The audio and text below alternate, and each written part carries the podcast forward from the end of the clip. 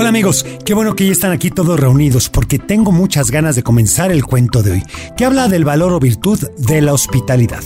Yo soy muy hospitalario, Teo. Yo dejo que todos los dulces y chocolates del mundo entren a mi pancita sin distinción de marca.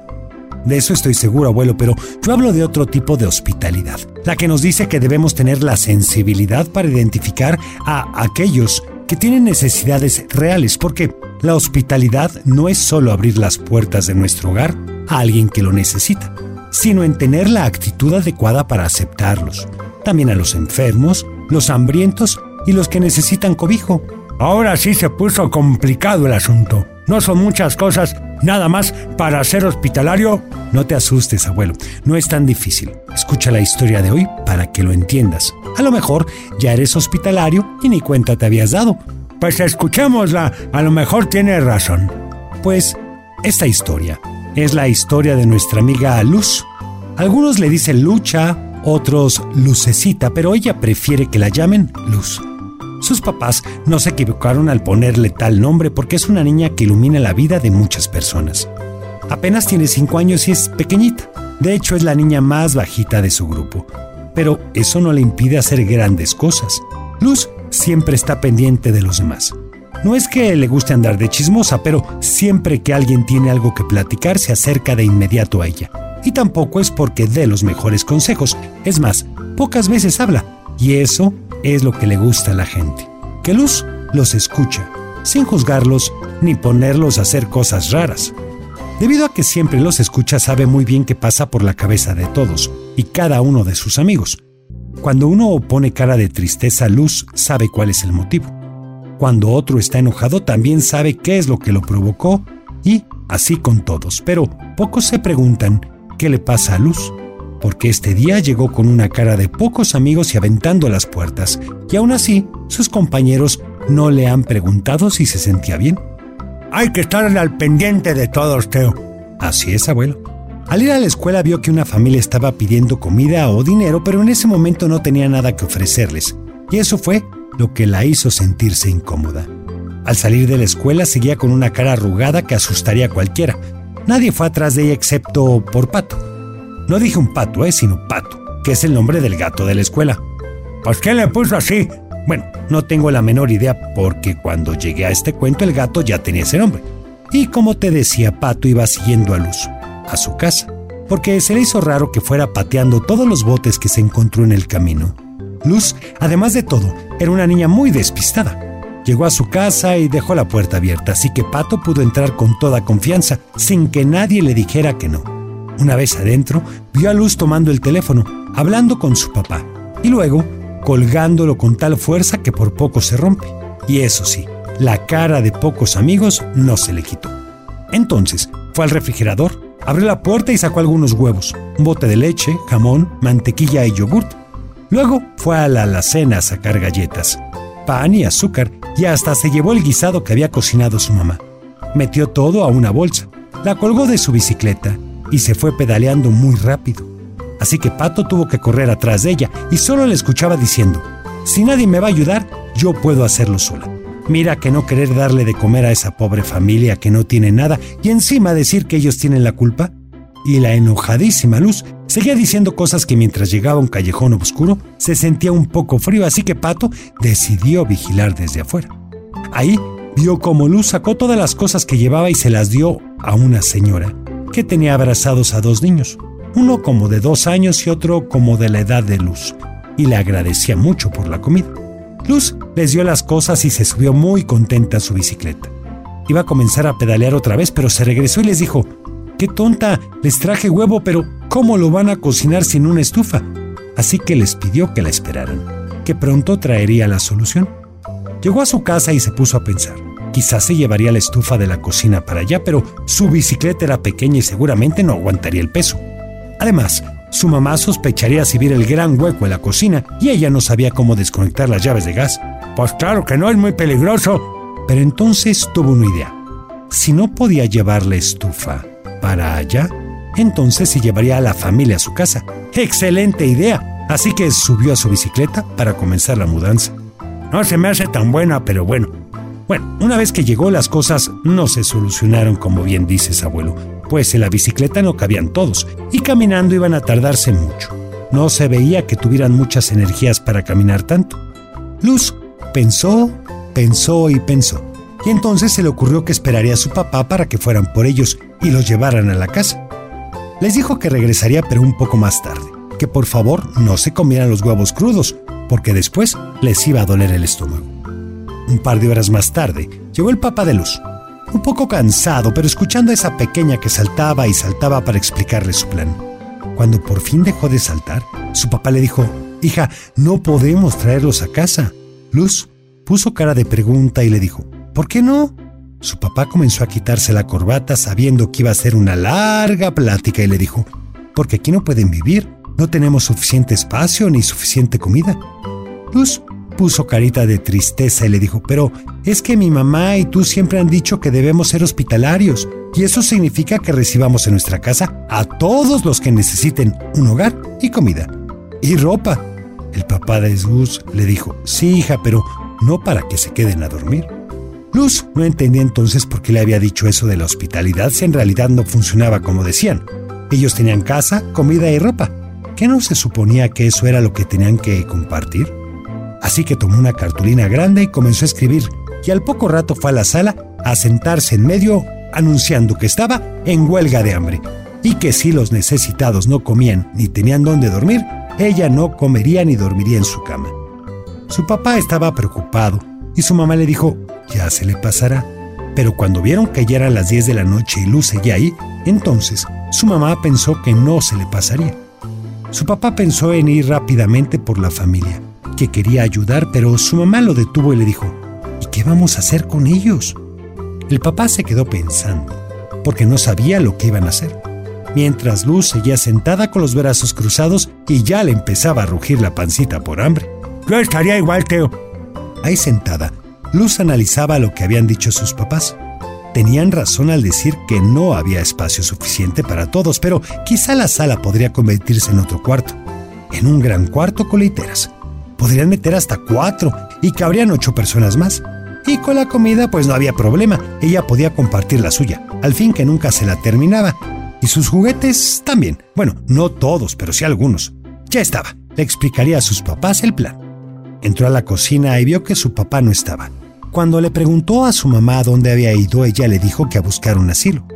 Luz pensó que su papá estaba muy joven como para un asilo, así que su mamá le explicó que no era para él, sino para la familia que ella quería llevar a su casa. Fue entonces cuando Luz le platicó lo que había pensado. Su mamá estuvo a punto de decirle que estaba loca, pero se aguantó y le dijo, no, Luz, lo arreglaremos de otra forma. Así que Luz volvió a su lugar de huelga. Al poco rato llegó su papá, sorpresivamente con la familia que Luz quería ayudar y ella se puso feliz. Le dijo que se sentaran en el sillón. Le llevó más leche y se puso a preparar los huevos en la estufa. Ahí estaba Luz, cocinando cuando sonó el timbre. Era otra familia que había escuchado que ahí los estaban hospedando. Luz los recibió y se fue caminando a la cocina. Cuando sonó el timbre otra vez, abrió y eran dos niños más.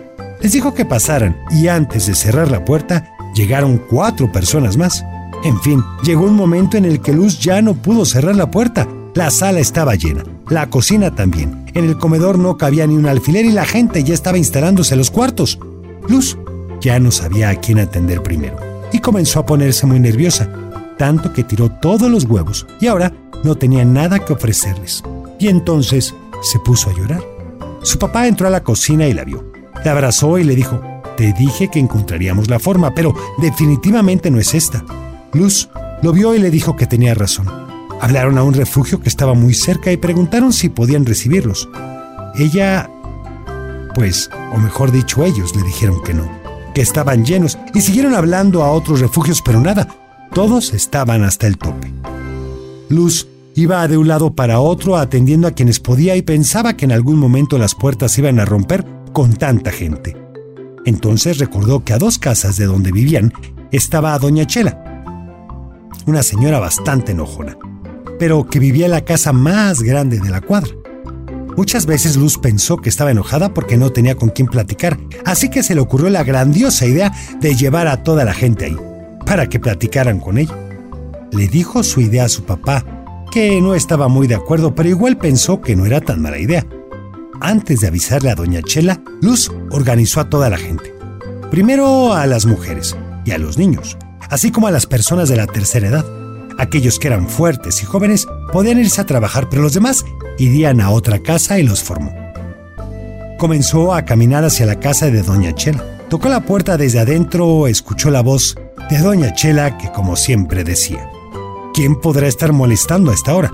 Ya no puede uno ver las telenovelas en paz sin que alguien que no tiene nada que hacer venga a hacerme levantarme de mi sillón. Yo hubiera dicho lo mismo. Bueno, abuelo, abrió la puerta y se asustó al ver a tanta gente mientras Luz le decía, Doña Chela, le traigo a varios amigos para que platiquen con usted. Y si tiene algo de comer, no les caería nada mal. Doña Chela trató de impedir que pasaran, pero eran muchos y ella no tenía mucha fuerza. Luz la dejó y se regresó tranquilamente a su casa mientras Doña Chela se quejaba por teléfono con sus papás. Pues claro, no era para menos. Cuando llegó a su casa, su mamá le preguntó en dónde estaba la gente. Luz tranquilamente le dijo que se los había dejado a Doña Chela para que aprendiera a ser hospitalaria. Su mamá le dijo, ah, entonces le pasaste la responsabilidad a Doña Chela. Luz se la quedó viendo y pensó que era cierto que ella no había sido hospitalaria, simplemente le había pasado sus problemas a Doña Chela. Así que de inmediato salió, tocó el timbre y pensó que Doña Chela le iba a correr. Al contrario, en cuanto abrió, la jaló del brazo y le dijo, a ver cómo le haces, pero sacas a todos de aquí. Pero eso iba a estar bastante complicado. Pues claro que sí. Pero se le ocurrió una idea, abuelo. Tomó un megáfono que doña Chela tenía ahí de recuerdo y comenzó a decir, Mujeres en una fila, niños que no usan pañal en otra, niños que caminan en otra, abuelitos que caminan bien en otra, y los fue acomodando. Luego, de acuerdo a su edad, les dio actividades para hacer. Algunos limpiaban, otros lavaban platos, otros más sacudían y pronto todos estaba limpiando la casa de Doña Chela, que sí, era bastante grande. Y mientras que hacían eso, Luz fue por comida a su casa para poder cocinar. Y en un par de horas todos estaban comiendo. Es más, doña Chela hasta como que estaba sonriendo, así que Luz pensó que su trabajo había acabado y ya se iba a ir cuando doña Chela la volvió a jalar nuevamente del brazo y le preguntó, ¿y dónde van a dormir todos ellos? Así que nuevamente fue a su casa a buscar cobijas. Buscó también en casa de doña Chela y en pocos minutos ya había preparado 20 camas. Y ahora sí, se fue a dormir, preocupada por la comida del día siguiente. Por supuesto que llegó con ojeras a la escuela y nadie le crea su historia, pero se puso a pedir dinero a sus compañeros para, saliendo de la escuela, ir a la tienda a comprar cosas para cocinar, jabón para bañarse y pasta de dientes. Poco a poco, se fue corriendo la voz de lo que Luz estaba haciendo y algunos compañeros iban con ella a la salida de la escuela para conseguir más cosas.